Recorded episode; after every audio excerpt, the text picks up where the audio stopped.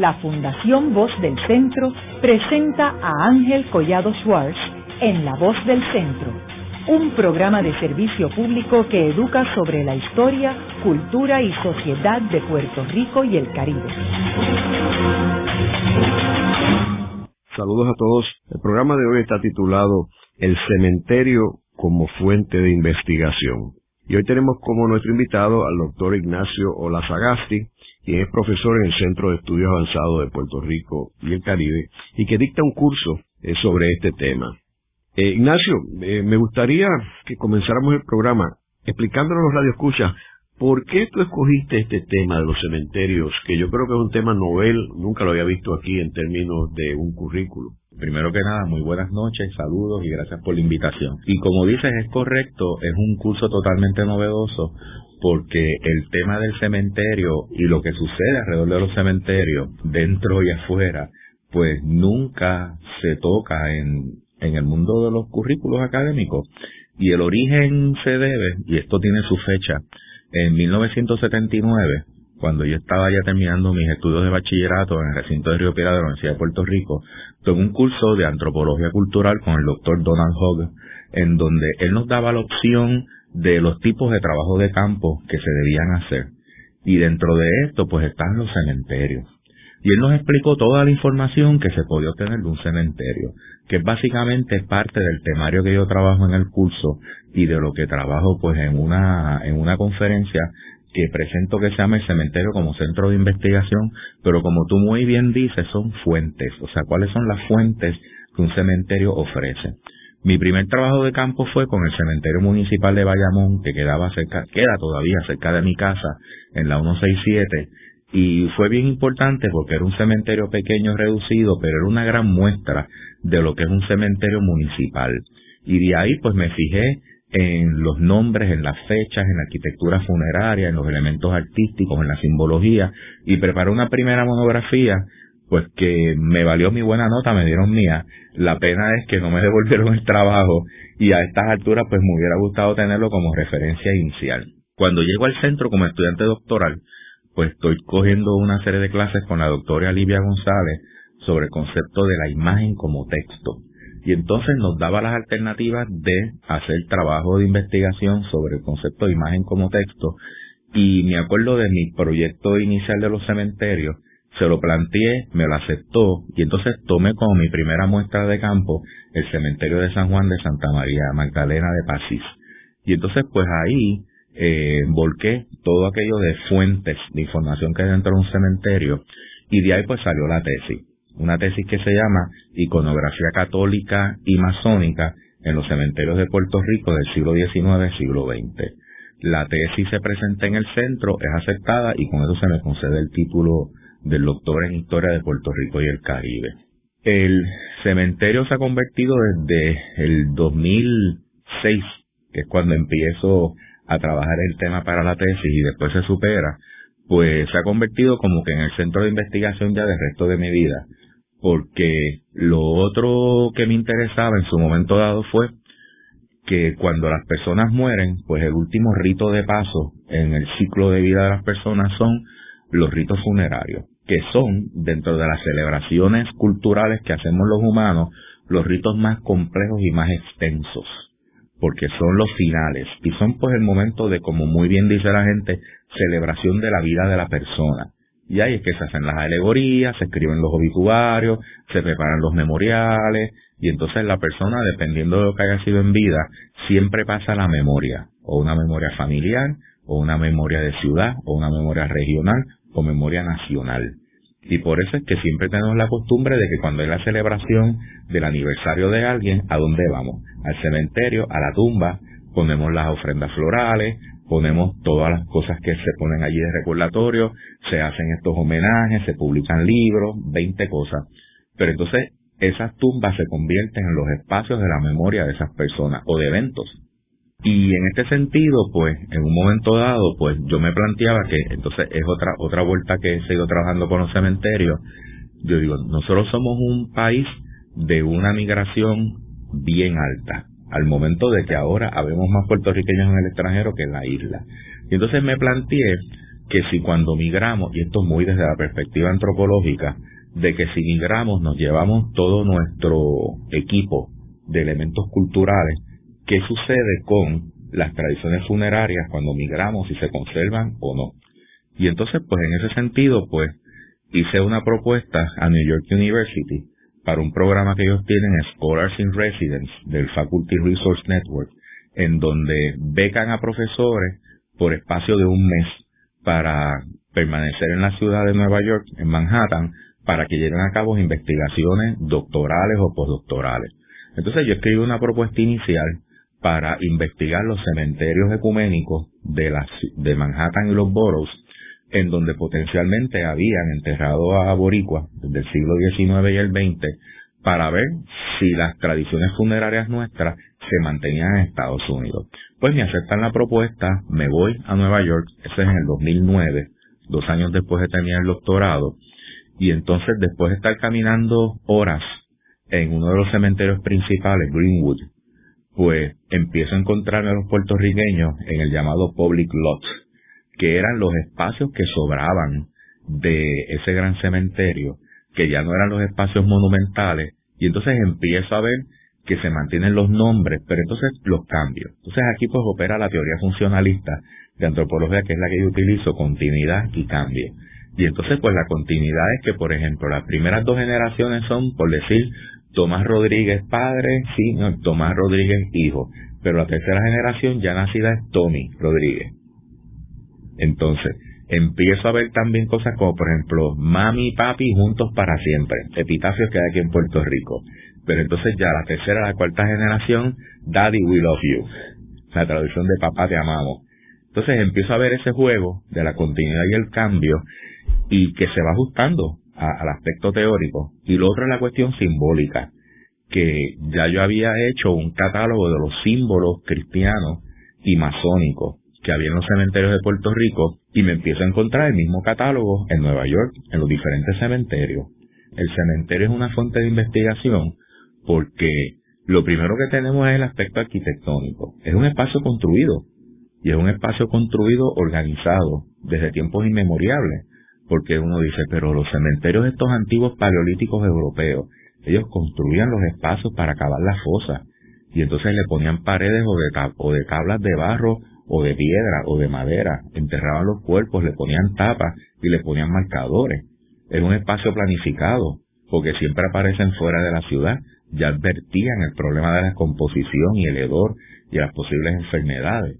Y entonces es a la misma vez un elemento urbano, porque aunque sean antiguas ciudades de los periodos estos del bronce y del calcolítico europeo, pero ya ellos tenían unos espacios organizados y los cementerios se planificaban dentro de esos espacios porque es interesante porque toda esa arqueología europea de esos periodos ya uno ve los, los espacios en donde dónde están las ciudades y dónde están los cementerios. Lo que permite entonces con esas tradiciones cuando empiezan a aparecer nuevas ciudades, decirle a los arqueólogos, si la ciudad está aquí, el cementerio debe estar por aquí, por acá. Siguen haciendo sus, sus prospecciones, y los encuentran. De manera de que ahí tenemos tres elementos importantes juntos. Arquitectura, urbanismo y planificación. Pero lo más expuesto que tiene el ser humano es el arte. La cuestión está decorativa. Nosotros entramos a los cementerios y vemos un catálogo gigantesco de ángeles, santos, sagrados corazones de Jesús, Cristo de todas las formas, la Virgen María. Vemos el montón de, elementos artísticos de lo que se conocen como los atributos. Y esos son pues manifestaciones artísticas. Y todo eso viene del fervor de la Iglesia Católica en el mundo medieval. Cuando recordemos que el mundo medieval europeo era el 90%. La gente que tenía dinero, la gente que estaba asociada a la iglesia, era la que sabía leer y escribir. Y eran las personas que le interpretaban entonces las sagradas escrituras al pueblo. Y en un momento dado, el pueblo que no tiene acceso a, la Biblia, por montones de razones que ahora no vamos a discutir, pues dependían de lo que le decía el mundo sacerdotal.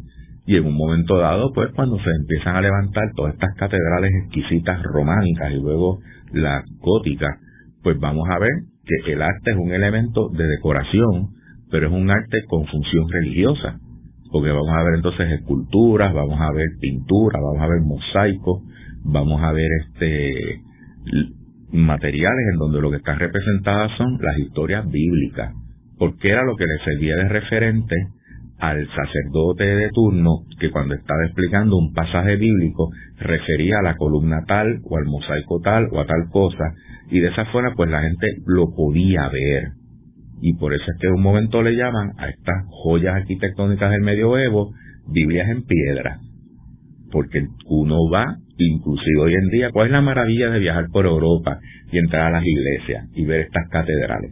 Ver todo el arte, todo lo que está representado. Y ahí están todos los movimientos de arte y están todos los tipos de materiales y están todos los tipos de representaciones. O sea, se convirtieron en museos de arte religioso. Y usted puede leer esos símbolos. O sea, una vez que conoce el mundo simbólico, esos espacios le hablan a usted. Es como yo digo a mis estudiantes, a mí los cementerios me hablan, yo llego a los cementerios y tengo una comunicación, ¿eh? Y me sucede pues con todo una vez que uno va llegando y, va identificando los símbolos. Ignacio, y cuando comenzaste a investigar el cementerio del Viejo San Juan, mencionaste que habías ido al, cementerio municipal de Bayamón. ¿Habías visitado otros cementerios como por ejemplo el de Ponce o el de Mayagüez? Sí. ¿Y cómo comparan esos cementerios? Pues déjame decirte una cosa. Comparan muy, muy favorablemente, porque inclusive hay mucha gente que dice, ah, el cementerio más importante de Puerto Rico es el de San Juan. Y yo tengo que decirle, bueno, con todo respeto, y yo no soy ponceño, pero en Ponce tenemos tres cementerios exquisitos, porque tenemos el Panteón Nacional Simón de la Torre, tenemos entonces el cementerio municipal, y al lado está entonces el cementerio de los Paules. Y esos tres cementerios para mí son tres espacios fantásticos de trabajo de campo, en donde inclusive yo llevo a mis estudiantes allí porque el cementerio Panteón, Panteón Simón de la Torre en Ponce, pues aparte de los restos de las personas que están, que es como, como dice el término, un panteón nacional, son los tipos de tumbas que hay, que en términos arquitectónicos es lo más cerca de estar en Pompeya. ¿Cómo cuáles, por ejemplo? Por ejemplo, cuando, cuando tú entras, que tienes, primero el cementerio está dividido en cuadrículas, son cuatro, cuatro manzanas y tienes un punto central en donde está un pedestal, en donde está una cruz de camino que se cayó hace muchos años, pero ese es el sistema cuadriculado de los antiguos cementerios romanos, que pasan España y de España pasan a América. Y cuando se monta ese cementerio en el siglo XIX sigue ese mismo tipo de organización física espacial. Y entonces a ambos lados pues están todas estas construcciones en ladrillo en donde son pequeños templos griegos que luego pasan al, mundo de arquitectura romana y pasan idénticos hacia nosotros. Y vas a ver que lo que queda de ellos son los caparazones en ladrillo, pero ahí tú ves el elemento de construcción del uso de, de ladrillo de barro y vas a ver entonces la tipología. Y eso es exactamente lo que encuentras en la salida de Pompeya, porque en Roma tú no puedes tener cementerios dentro de la ciudad, estaban extramuros. Y ese era el tipo de construcción que se hacía en muchas ocasiones subsidiada por el Estado para que la gente pudiera enterrar ahí sus familiares. Y entonces vamos a ver elementos como las famosas estelas, que son esas piezas de mármol que sobresalen en donde están grabadas los nombres de las familias, inclusive están grabados perfiles de personas, e inclusive todavía en Ponce, en Simón de la Torre, hay versos en latín, o sea que seguimos con el mismo uso del idioma latino para identificar familias o para poner versos como panegírico a las personas muertas, ¿ves? O sea que es un cementerio bien clásico. Eh, ese es mi, mi cementerio favorito en términos de lo que son ese tipo de organización latina.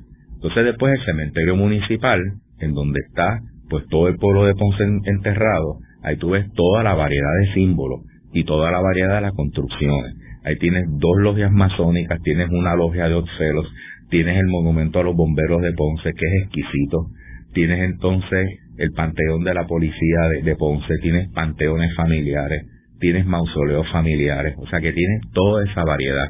Y si te mueves al de los paules, que ahora está bajo la operación del municipio, pues entonces entras al espacio de las grandes familias de Ponce que tienen sus mausoleos exquisitos y en donde ahí, pues, por una situación de dinero, pues hay unas construcciones mucho más grandes y exquisitas, que te mueves a otro nivel de arquitectura, una, arquitectura más sofisticada.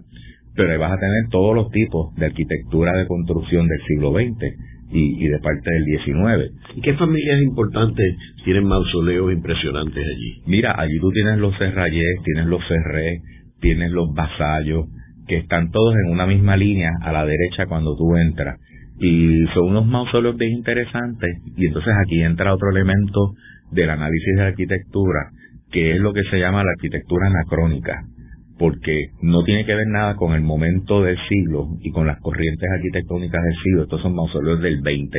Son todas capillas neogóticas. Porque entonces ahí sigue la tradición europea en donde el sistema arquitectónico gótico en un momento dado se impone en las construcciones de mausoleos en los cementerios, por lo pomposo, por lo fabuloso, por lo exquisito, y también porque son copias en miniatura de lo que eran las catedrales góticas, que eran grandísimas y altísimas con la idea de que las agujas de los campanarios de las torres alcanzaran el cielo, que era para tocar a Dios, que era para tocar la mano divina de la creación. Y entonces eso era lo que bajaba por toda la piedra a la gente que estaba dentro de la iglesia para hacerle un lugar santo. Pues entonces reproducen eso en miniatura en el cementerio porque ahí la persona va a entrar en contacto con Dios. Así que ahí está ese detalle de ese simbolismo arquitectónico.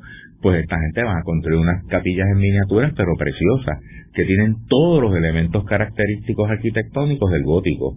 Y en Ponce, pues eso lo vamos a ver en el cementerio de los Paules. O sea, allí hay realmente un muestrario de la arquitectura gótica con entonces todo ese muestrario de los diferentes tipos de ángeles, los diferentes tipos de las, advocaciones de la Virgen María, las diferentes representaciones de Cristo, desde pequeño hasta crucificado, y dentro de la crucifixión pues hay toda una serie de, de variaciones, hay un ciclo completo, porque uno piensa en la crucifixión de Cristo, en la persona ah, clavada en la cruz, pero entonces hay ciclos como por ejemplo que si las tres mujeres, entonces las tres mujeres con San Juan.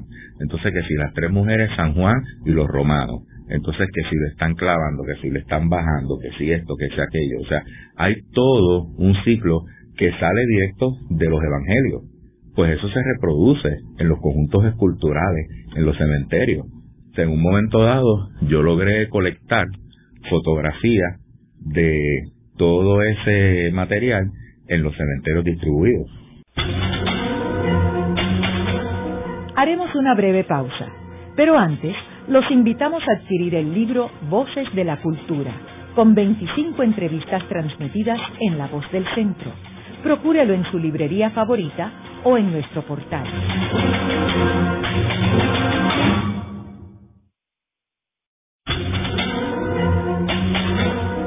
Regresamos con Ángel Collado Schwartz en La Voz del Centro.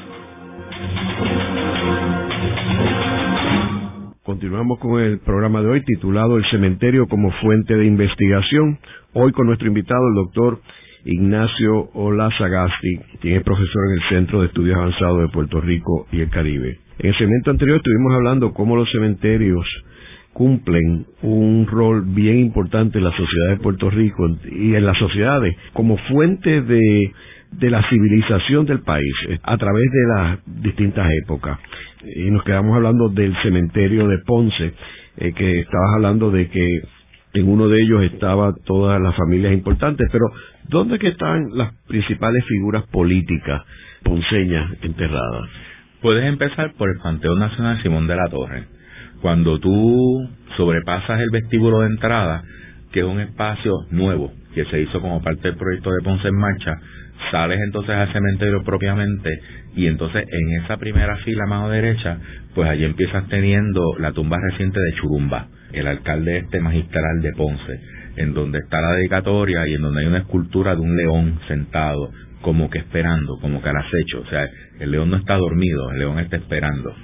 Entonces luego tienes la tumba de Tavares, creador de la música, Luego tienes la tumba del pasado gobernador e ingeniero Roberto Sánchez Vilella, que es bien interesante porque es un túmulo de tierra muy clásico y encima lo que tienes es una tapa de granito negro en donde los bordes no están recortados eh, sistemáticamente, sino que están como si estuvieran rasgados. Una cosa bien, bien sencilla. Y arriba pues está el nombre, las fechas y dice servidor público. Está muy simple, pero muy elegante. Y luego pues está la tumba de Román Valoriotti de Castro, del movimiento autonomista, en donde hay una estatua casi a tamaño natural, en donde está él en movimiento, expresando su, su fuerza personal. Eh, la tumba es la original que hizo la logia masónica de Ponce, en donde se conservan todavía las cuatro columnas de las esquinas que era el símbolo de eh, las, tumbas masónicas, se perdieron las cadenas y no las pusieron. Y entonces la forraron en granito negro, hay una frase de él y entonces está la firma. De la misma parte de la entrada hacia la izquierda, pues cuando se hizo el proyecto de Ponce en Marcha, se hizo un redondel y ahí pues está colocado en un pedestal un busto de Antonio Paoli, el gran tenor, el gran este, cantante del mundo. Y así pues hay una serie de personas, de pasados alcaldes y de pasadas personas de la asamblea y de la política ponceña. Esa lista va a estar cuando uno llega casi al centro del cementerio, a mano derecha, en la pared de vecindad del cementerio, hay lo que se llama un cenotafio. Y el cenotafio es cuando se perdían placas de mármol con nombres de personas, que se perdían las tumbas, sacaban las placas y las adherían a los muros. En este caso se hicieron tres o cuatro placas específicamente con los nombres de las personalidades que están enterradas allí. De manera de que esto es un elemento muy importante porque es el aspecto de la memoria, para que no se pierda en la memoria de la ciudad, pues quiénes fueron las personalidades que allí pues reposan. Se pueden haber perdido los restos, se pierden las tumbas, se pierden los espacios, pero en esas placas están los nombres, o sea que permanecen hacia la memoria que es interesante porque en muchas ocasiones, pues cuando hacen celebraciones centenarias de estas personas, pues allí es que colocan las ofrendas florales y hacen las actividades, pues palabras, dedicatorias, e-, ese tipo de cosas. Ese es un cementerio de la memoria política y ciudadana de Ponce. Y luego, pues los otros dos cementerios, porque el Simón de la Torre en un momento dado lo cierran, se inactiva como Camposanto, pero entonces pues cuando aparecen los otros dos cementerios, pues entonces ahí vamos a tener ya nuevas personalidades políticas de Ponce y del mundo religioso. Y entonces pues van a ser estos nuevos espacios. Para mí, como investigador, como te dije hace un minuto, pues el cementerio es un espacio de la memoria. ¿Y Mayagüez?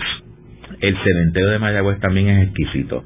De hecho, en la muestra mía de, de la tesis doctoral, yo visité 47 pueblos y fotografié y trabajé 67 cementerios. Y dentro de la muestra pues estaban todos los cementerios de las ciudades puertos, por el elemento de la fuerza económica de esa ciudad y las implicaciones que tenía entonces en las construcciones en los cementerios.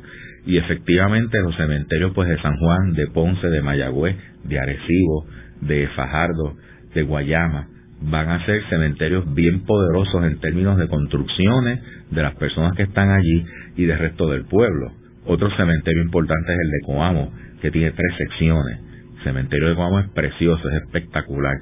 Tiene una de las llamadas cruces de camino, de las más exquisitas que hay en Puerto Rico. Y la cruz de camino, para los que no la conocen, es en el antiguo mundo medieval cristiano, en los espacios en donde no había ermitas o capillas donde llevar a cabo actividades religiosas, pues las órdenes montaban en pedestales estas simples cruces y lo consideraban un campo santo y es para que las personas que se estaban moviendo por el mundo medieval en migraciones tuvieran un sitio en donde hacer actividades, pues sus oraciones y sus actividades religiosas.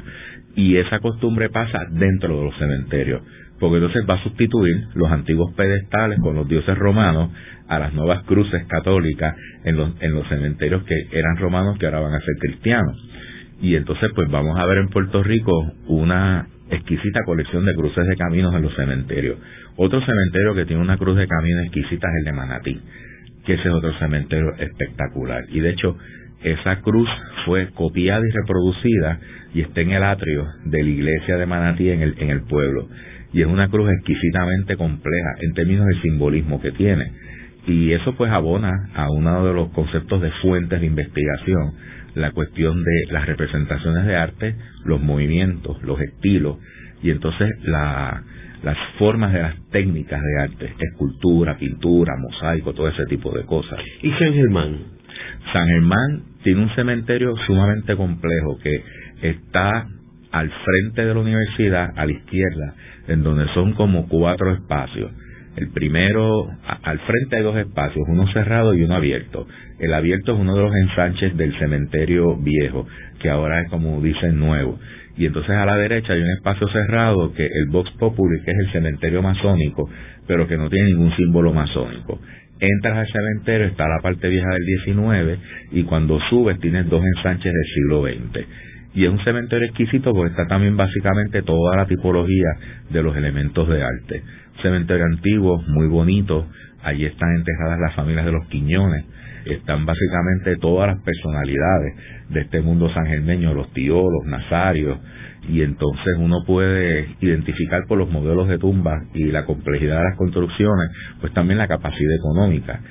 Y de nuevo, volvemos otra vez al concepto de la memoria. En estos cementerios de ciudades, está el quién es quién de la, de la ciudad. O sea, que uno puede hacer una gira, una caminata por el cementerio y cuando identifica los nombres de las personas, pues está identificando poder político, poder económico, poder religioso. Y entonces está también pues el pueblo representado, en donde uno ve también los intereses religiosos del pueblo, en donde está entonces toda la muestra de los santos y como dije las advocaciones de la Virgen María porque el mundo católico cristiano puertorriqueño es bien mariano. La Virgen María está presente en los cementerios en por lo menos ocho formas diferentes de todas las vocaciones, que es bien interesante. ¿Eso no es así en otros sitios? No, no. Nosotros, nosotros como pueblo cristiano, pues tenemos una fuerte representación religiosa en los cementerios. Y entonces la relación entre las comunidades boricuas y las comunidades judías en Nueva York es bien marcada, porque según se iban moviendo diferentes comunidades de Manhattan, los boricuas se iban metiendo y en los otros boroughs también, pero muchas antiguas comunidades judías, entonces hacían relaciones. Y entonces pues la muestra de amistad y de respeto, volvemos, era la puesta de la piedra en el marcador en la tumba. Cosa que entonces cuando visito los cementerios judíos en los boroughs de Nueva York, pues me los encuentro por todas las esquinas y entonces pues ya uno dice, bueno, pues aquí está pasando esto, ¿ves? Y es una cuestión de esa dinámica del recuerdo. O sea, nosotros ponemos flores, ponemos diferentes tipos de cosas, ellos ponen piedra. Y la piedra es una tradición antigua de cuando era un mundo nómada en los desiertos del Oriente Medio, en donde cuando la gente moría, pues excavaban unas fosas poco profundas, cubrían los cuerpos, pero le ponían piedra para que los animales no rompieran la tumba y entonces comieran del cadáver. Y la costumbre era que según iban pasando las rutas migrantes judías, pues arreglaban y seguían poniendo piedras encima de las tumbas para mantenerlas tapadas. Entonces la piedra se queda como un elemento de, de cuidado de la tumba. Y todas las generaciones pues cubrían y cuidaban sus tumbas. Pero también de la forma que funciona el vocabulario hebreo, la piedra tiene unas letras y una connotación que es recuerdo. Y entonces se queda en el mundo moderno como en la memoria, el recuerdo, no te olvidaremos. Y ahí está la muestra de respeto. De hecho, en el cementerio, en la sección de Cagua, hay una pieza de, de ladrillo en donde hay una placa en bronce, en donde está en español, inglés y en hebreo, en donde está la consagración del espacio. Y cerca hay un tiesto gigantesco lleno de piedra y es para que los que van de visita, si no han traído en la cartera, pues entonces tienen para poner para el recuerdo de su familia. Yo tuve la suerte que el día que estaba haciendo trabajo de campo en ese cementerio, coincidí con un enterramiento judío. Y entonces, pues desde lejos, para, pues, prestando respeto para no intervenir en una actividad tan particular, vi cómo personas, mujeres, sacaban de sus carteras piedras y las ponían encima de las tumbas de los que debían haber sido amigos o familiares. O sea, vi la operación en vivo, como uno dice. Ignacio, y volviendo al viejo San Juan, háblanos sobre ese cementerio que fue el que tú estudiaste, cuáles son las tumbas más importantes que están allí. Mira, el cementerio del viejo San Juan es también este centro como quien es quien en la memoria política, ya no solamente de San Juan, sino de la isla. Porque, por ejemplo, fíjate que allí están las tumbas de don Pedro sus Campos, está la tumba de José Celso Barbosa, hay una cantidad de tumbas de personalidades locales, por ejemplo está Fidel Guillermetti, que fue uno de los fundadores de la ciudad de San Juan, que tiene un busto en bronce exquisito de un familiar de él, Buscaglia, este gran escultor puertorriqueño, porque él era Guillermetti Buscaglia. Está la tumba también de, de Tefo. Hay toda una cantidad de personas que son el quién es quién de la cultura política y económica de San Juan. Y fíjate que, ah, bueno, está nuestro maestro, querido amigo, el doctor Ricardo Alegría, con su familia, el mausoleo de los, de los Alegría Gallardo, al final. La familia Ferrer, del actor Ferrer. Exacto. O sea que eh, es un cementerio en donde se recogen, se reúnen una gran cantidad de personas y en términos artísticos, estatuarios, es uno de los más hermosos. Fácil es llegar porque está en San Juan, porque volvemos a lo que siempre digo, pues lo que es Ponce, lo que es Mayagüez, lo que es Guayama, lo que es Fajardo, lo que es Arecibo, son unos cementerios preciosos, exquisitos, pero la gente como que no los tiene en su plan de visita, ¿ves? Mientras que el cementerio de San Juan, quizás por estar tan cerca y tan visible, y por ser tan específico en, en las piezas esculturales que hay allí, pues entonces la gente lo tiene como que más, más accesible. Ahora es interesante porque la gente no entra, porque la gente le tiene como que este pánico, le tiene este tabú a los cementerios, porque a mí me pasa que en las clases que doy antropología en el centro, pues cuando planteo vamos a hacer visita de campo para hacer un análisis antropológico en el campo y decirles mire todo lo que se puede obtener de algo, pues siempre mi, visita es el, cementerio de San Juan y ahí es donde dicen, profesor, un cementerio. Yo sí, vamos al cementerio. Y ponen 20 excusas, finalmente llegan y entonces cuando estamos tres horas en el cementerio dicen, jamás pensé que iba a saber tanto gracias al cementerio y jamás pensé que iba a cambiar mi opinión de los cementerios. Pues entonces uno aprende a leerlo, aprende a, a mirarlo desde otra perspectiva y aprende a ver la información que hay allí. ¿ve? Por ejemplo, nada más que en la cuestión de la historia del arte, que es un elemento que a mí me interesa muchísimo y está presente en el cementerio. Tenemos materiales de los periodos paleocristianos, del mundo bizantino, de la Edad Media, tenemos una serie de elementos de imágenes de Dios, tenemos elementos específicos del Antiguo Testamento, del Nuevo Testamento, como te mencioné, las advocaciones de la Virgen María, y entonces lo que se llaman los tributos asociados, que son elementos paganos que la religión cristiana integra y entonces los expone en la cuestión de los marcadores. Y el otro mundo simbólico importante que yo trabajo y que está bien presente en Puerto Rico y en los cementerios cristianos son los símbolos masónicos, tanto los primarios como los que se llaman secundarios. Primario es lo que uno conoce como la escuadra, el compás, la letra G y la Biblia. Y todo lo demás pues es lo que sigue, que muchos de ellos pues son atributos asociados que los vemos entonces en las tumbas cristianas. Y el mundo judío pues ya es otro cantar. En el mundo judío entre Nueva York y después me fui, como te dije en un momento dado, cinco años cogiendo cruceros por el Caribe, visitando cuantos cementerios en las islas y después cinco años metido en la red de juderías de España, tengo un muestrario de 40 símbolos diferentes del mundo judío, tanto Ashkenazi, que es el mundo de Europa del Este, como el mundo sefardita, que es España y Portugal, que luego se mueve a Londres y a Ámsterdam, y de ahí pues entonces pasa al Caribe y entonces lo encuentro en Nueva York. Pero yo empecé la ruta al revés, desde Nueva York hacia España. Ignacio, a mí, a mí me ha fascinado siempre el, los cementerios eh, y por eso eh, este programa me estuvo interesante. Bueno, para empezar no sabía que tenía había un curso sobre esto. En, en América, fíjate, los dos cementerios que me han impresionado más son los de la, el de La Habana y el de Buenos Aires. El de Buenos Aires con Evita Perón y, la Recoleta. y todo lo que significa. Y digo, ahí ves. Y es interesante porque estos cementerios te plasman una sociedad altamente sofisticada. Por ejemplo, cuando tú vas al cementerio Recoleta, ves lo mejor de Buenos Aires. O sea, porque aunque eh, Argentina haya caído en una crisis económica, tuvo su momento de ser uno de los principales economías del mundo y lo ves plasmado en el cementerio.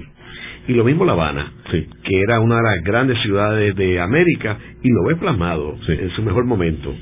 De hecho, hay una cosa que yo planteo, y en eso estamos de acuerdo, y es que, por ejemplo, los cementerios, su complejidad, su riqueza o su pobreza, a mí me habla de la capacidad económica de esa ciudad, de ese pueblo, de esa región. Y cuando yo visito cementerios, y créanme, puede ser bien necrológico, bien spooky, como diríamos en, inglés, pero donde quiera que yo voy, yo entro a los cementerios y ya yo hago mi trabajo de investigación en red de qué cementerios hay ahí porque eso es lo primero que yo voy a trabajar.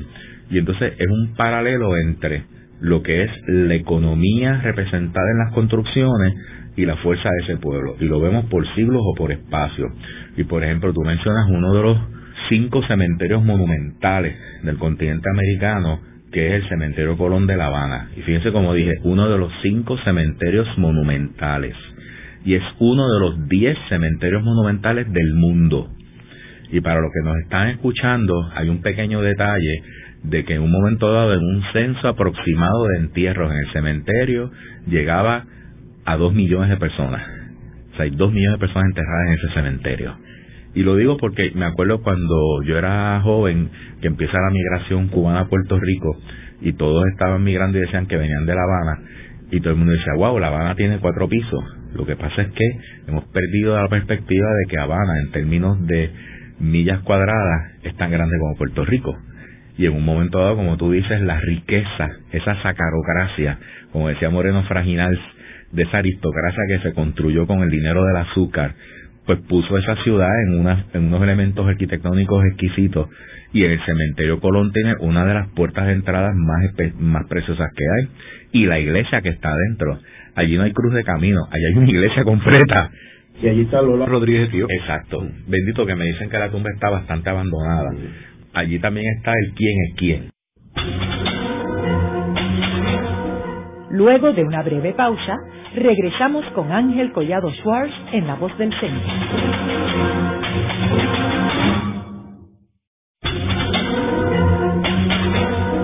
Regresamos con Ángel Collado Schwartz en La Voz del Centro. Continuamos con el programa de hoy titulado El cementerio como fuente de investigación. Hoy con nuestro invitado, el doctor Ignacio Olazagasti, quien es profesor en el Centro de Estudios Avanzados de Puerto Rico y el Caribe. Ignacio, este tema, como mencioné anteriormente, a mí me, fascina porque eh, he visitado en algunos países del mundo, tumbas que yo creo que son bien importantes. Por ejemplo, en el caso de Londres, aparte de ver las que están en, la, en las iglesias, en, eh, ¿cómo se llama? Westminster Abbey, donde están las de muchos de los personajes importantes, recuerdo haber visto dos que me estuvieron interesantes. Una, la de Karl Marx, que va mucha gente a visitarla. Oh, y otra, la de Darwin, que está a las afueras de Londres. Interesante también coincidí en una visita que tuve en Edinburgh, en Escocia, de ver la de Adam Smith que es contraparte de, de, Karl Marx. Fíjate, en Italia yo eh, fui a, yo, yo soy un gran fanático de Dante y entonces fui a ver la tumba de él en Ravenna, Italia, que tiene un pequeño mausoleo allí y en Venecia tienen en el cementerio de Venecia hay, hay algunas personas interesantes como Stravinsky está allí enterrado también este Pound el poeta. Eh, y recuerdo también en Francia, obviamente, yo creo que uno de los mausoleos más extraordinarios es de Napoleón, la tumba de Napoleón, que es un clásico en términos de visita. O sea que las tumbas, entonces es también interesante que algunos de estos personajes que son este muy particulares tienen tumbas propias en sus propios lugares esto puede pasar por ejemplo en el caso de los presidentes de Estados Unidos donde algunos no están enterrados en eh, cementerios nacionales por ejemplo cógete el caso de Dwight D. Eisenhower que tú pensarías que estaría enterrado en Arlington y sin embargo no, él está enterrado en su biblioteca en Abilene, Kansas. Eh, lo mismo Harry Struman, que está enterrado en Independence, Missouri. Y entonces, en términos de los músicos, por ejemplo, Richard Wagner está enterrado en Bayreuth, en su casa, allí en Banfried. Eh, no en un cementerio eh, público, ahí está su familia, pero él y su esposa Cosima están enterrados allí.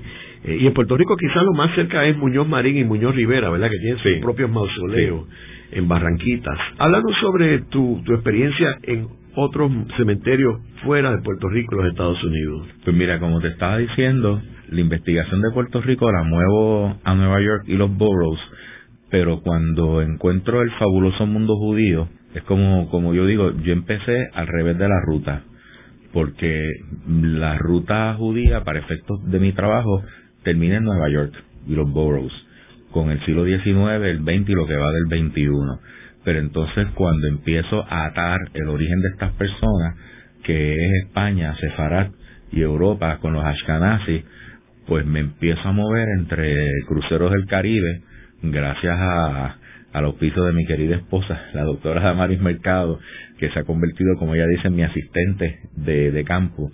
Pues nos vamos en crucero por las islas del Caribe. Y entonces, pues ahí la sorpresa es que dependiendo de el antiguo imperio que se estableció en la isla, vamos a tener cementerios ingleses, holandeses, daneses y de los diferentes grupos europeos que se establecen en las islas. Entonces, en sitios como por ejemplo en Santa Cruz, en el otro pueblo de Williamstead, pues hay una sección de cementerio que está marcada en el mapa como cementerio común. Ahí hay cementerio moraviano, cementerio judío, cementerio danés, cementerio inglés y cementerio afroamericano. Sea, que es una colina, pero que hay seis cementerios distintos en donde están sus diferentes idiomas, sus diferentes símbolos, sus diferentes tipos de construcciones, de manera que uno ve la arquitectura europea reflejada en el cementerio. Lo mismo me pasa cuando sigo con el mundo de mis judíos sefarditas y me muevo entonces por España en cinco visitas distintas, pues buscando la red de juderías españolas y por ejemplo pues Barcelona, que es un sitio exquisito, tienen los cementerios organizados bajo una red que se llama Cementiri Barcelona, que también dice Cementiri es ciudad, porque son las necrópolis, la ciudad de los muertos, y ellos lo tienen muy bien organizado. Y esos cementerios pues tienen secciones hebreas. Entonces pues ahí sigo mi búsqueda con los sefarditas, pero tienen secciones musulmanes, de manera de que hay entonces otro grupo étnico separado.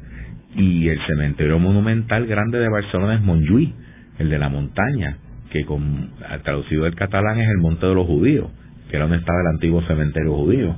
Y eso pues voló, voló en canto.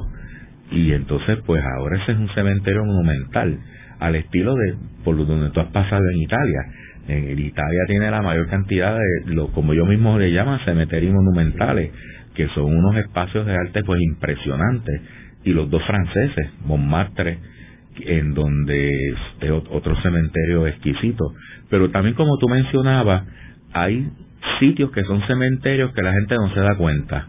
Porque cuando yo fui ahora a Londres y visitamos esta maravillosa catedral de St. Paul's, la vuelta alrededor en las naves de St. Paul's y el sótano es un cementerio militar. Allí está prácticamente todas las divisiones y todos los generales o todos los jefes militares más importantes del antiguo imperio británico enterrados con sus esculturas sobre tamaño natural, en donde realmente es una locura. O sea, cuando yo entré allí con la esposa mía, los dos nos quedamos como, ¿qué es esto? Y es un, un cementerio militar. Entonces están todas las banderas de los destacamentos, están todas las placas explicando los diferentes frentes de guerra en donde participó Inglaterra y las personas que están ahí enterradas. O sea que lamentablemente ellos no le han sacado partido a eso de escribir un libro de la historia militar inglesa a través de sus enterramientos en, la iglesia. Y lamentablemente pues no dejan fotografiar. O sea que eso para mí fue una frustración horrible cuando le digo, no puedo fotografiar ni siquiera sin flash, y dice, no, no, no, no fotografía de ningún tipo. Así que me lo tuve que traer en la memoria.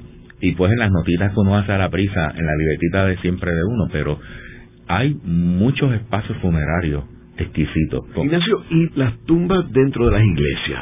¿Las chequeaste también? Sí. Porque, hay, prácticamente cementerios dentro de la iglesia. Sí, sí, porque esa es una costumbre también muy medieval, en donde la gente pagaba por ser enterrado dentro de ciertos tramos dentro de las iglesias cosas que el que quiera tener esa experiencia en Puerto Rico, pues vaya a la Catedral de San Juan, en donde cuando usted entra a la nave de la izquierda, que es la nave norte, lo primero más reciente que va a ver es el sarcófago de Luis Cardenal Aponte Martínez, en donde muy al estilo tradicional está una placa en latín, en donde está prácticamente su hoja de servicios de vida. Y entonces hay dos placas en donde están la Virgen de la Providencia, que era su, su, su dedicación, y entonces este eh, Luis Gonzaga, que era el otro santo que le interesaba, o sea que ese espacio funerario sigue la tradición medieval de la placa de hoja de vida en latín y entonces pues las advocaciones. Allí está la tumba mausoleo de Juan Ponce de León, con una de las esculturas funerarias más exquisitas que hay en Puerto Rico. Y entonces están todos los arzobispos, tantos norteamericanos de principios del siglo XX, junto a otras personas del mundo español. O sea que ahí hay un espacio de cementerio público y si usted levanta toda la losa de mármol, ahí está el cementerio completo abajo, cosa que continúa hacia el estacionamiento. Yo digo a mis estudiantes que la gente que, usando el término de la calle, cuando usted janguea en ciertas plazas, como la de San José o la de Salvador Bravo, usted se está moviendo encima de los antiguos cementerios de San Juan, porque esos eran los espacios de los cementerios en los atrios de las iglesias. Y lo mismo sucede con el convento, los del convento, donde hay un cementerio. Exacto. Sí, cuando don Ricardo Alegría entró al convento de los dominicos, ahí había un pequeño cementerio de los dominicos en diferentes espacios del claustro. Y eso pues él lo excavó y dejó su memoria. Y de nuevo, eso sigue pues muy típicamente lo que es la costumbre funeraria dentro de edificios y dentro de iglesias del mundo medieval español y medieval europeo. Una de las cosas fabulosas cuando usted entra a España, a grandes catedrales, es que usted ve todas estas placas de diferentes tipos de mármoles de granito en el piso y cuando las mira están los nombres de, de personas y personalidades. Por ejemplo, en la de Sevilla, no solamente está el monumento a Colón, y como dice la broma, ¿qué, qué pedazo de Colón está allí? Porque hay otro pedazo que anda en el faro de Colón en la República Dominicana. Pero a la misma entrada de la iglesia, a la entrada principal, está el hijo. Y entonces era una tradición funeraria medieval de enterrar las personas a las entradas de las iglesias por una humildad hipócrita de que le pasaran por encima. Luego de la pausa, continuamos con Ángel Collado Schwartz en La Voz del Centro.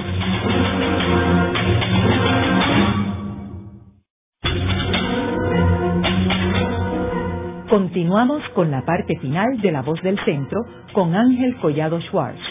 Pueden enviarnos sus comentarios a través de nuestro portal www.vozdelcentro.org. Continuamos con el programa de hoy titulado El cementerio como fuente de investigación. Hoy con nuestro invitado, el doctor Ignacio Olazagasti, quien es profesor en el Centro de Estudios Avanzados de Puerto Rico y el Caribe. Ignacio, una de las formas de disponer del cuerpo humano después de la muerte, y que está muy de moda aquí en Puerto Rico y en otras partes del mundo, es la cremación. Ahora, obviamente con la cremación hay dos elementos que son afectados. Uno es la posibilidad de poder investigar a través del DNA los restos de la persona y lo segundo, lo que hemos estado hablando en este programa, la cuestión monumental, la cuestión histórica. Eh, ¿Cómo tú ves eh, el efecto de la cremación? Mira, la cremación puede convertir en un problema de investigación para los que trabajamos cementerios en el mundo que somos varios. Lo que pasa es que esto es como un club privado bien, bien poco conocido. Es un club un poco morboso para la gente que nos esté yendo que dice, pero ¿qué es lo que está diciendo este señor? Eh, sí, somos un club privado porque yo me, he conocido a dos o tres personas que hemos tropezado así entre tumbas y nos miramos y que, ¿y qué usted hace? Entonces nos ponemos a hablar, ah, yo también investigo esto. Entonces intercambiamos tarjetas y empezamos a, a intercambiar información. La cremación es la destrucción total del cuerpo lo que elimina los rastros del DNA.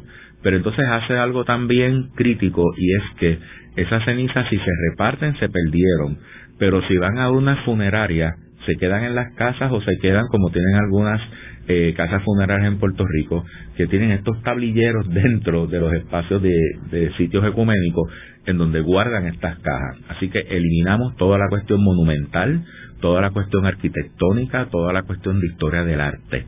O sea que está eliminando una fuente de investigación, ¿ves?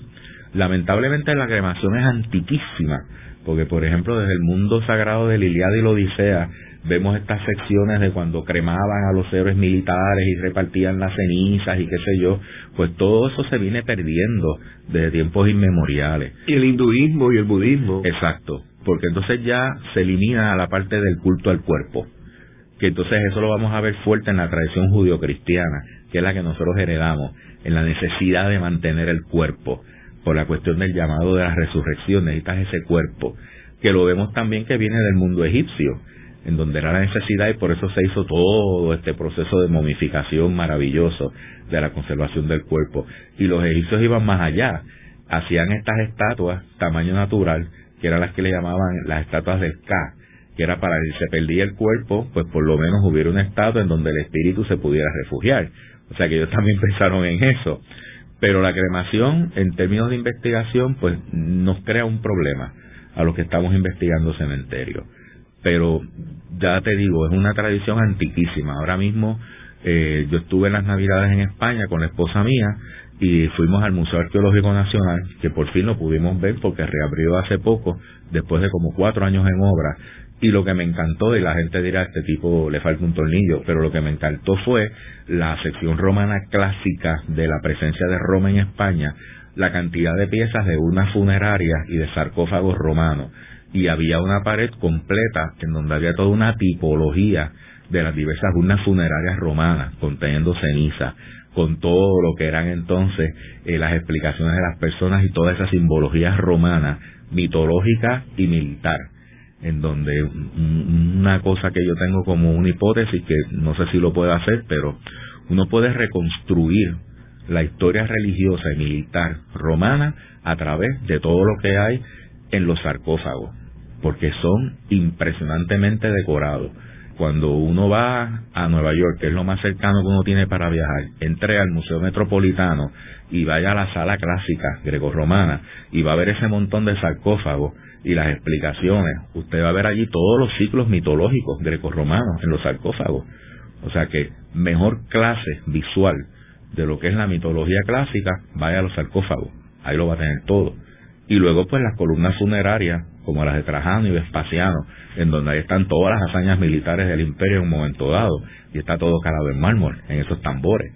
O sea que son unos elementos de memoria histórica y de memoria religiosa. Ahora, hay casos, por ejemplo, donde creman el cuerpo y las cenizas las ponen en una tumba. Sí. O sea que ahí lo que pierde es lo del DNA, pero la cuestión monumental se podría mantener. Exacto. Y lo del DNA es bien importante porque, por ejemplo, ahora mismo nosotros tenemos el beneficio de que se rescató diga digo parte porque quizás no está todo completo, pero parte de los restos de nuestro primer diputado a corte, Ramón Power y Giral, que está en el cenotafio del altar de la patria en la Catedral Metropolitana de San Juan y esas, eh, esos restos se pudieron constatar gracias a que habían unos familiares enterrados en el cementerio Santa María Magdalena de Pasis, que de ahí pues salió una base eh, científica para entonces separar restos de la tumba masiva de Cádiz y entonces por eso se pudo traer a San Juan. O sea que si todos los restos de la familia se hubieran cremado, no hubiéramos tenido el referente del DNA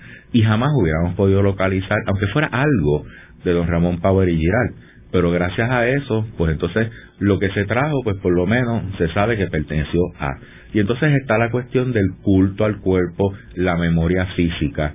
Y entonces lo que hizo nuestro arzobispo, que yo encuentro que es muy correcto, y mi opinión muy personal, de este cenotafio de la patria, en donde están juntos pues los restos del obispo, Alejo de Arismendi, y los restos del diputado. Es un momento histórico de, patria, cuando un puertorriqueño prelado a otro puertorriqueño le entrega el anillo como un elemento de protección. Y entonces eso se presenta allí. Porque, como decía nuestro maestro Ricardo Alegría, la gente tiene una memoria muy corta. Y aquí las cosas en este país, en términos de nuestra historia, pues se pierden. Así que es necesario montar estos monumentos para que la gente pues se mantenga vivo. Y en ese sentido, pues la iglesia hizo esa parte de ese momento histórico importante. En el programa de hoy hemos discutido el cementerio como fuente de investigación. Vemos cómo los cementerios alrededor del mundo plasman un pedazo de la historia del país o de la sociedad. Lo vemos eh, eh, en términos de, como hemos mencionado, los ritos religiosos. Vemos cómo se convierten en monumentos históricos, arquitectónicos, artísticos de la época reflejan el periodo de prosperidad o de pobreza de una sociedad, son importantes en términos de comunicar la historia de una sociedad. Eh, gracias, Ignacio. A tus órdenes siempre y gracias al público Radio Escucha. Esta ha sido una producción como servicio público de la Fundación Voz del Centro. Los invitamos a sintonizarnos la próxima semana a la misma hora. Y recuerden que pueden adquirir el libro Voces de la Cultura en su librería favorita o en nuestro portal.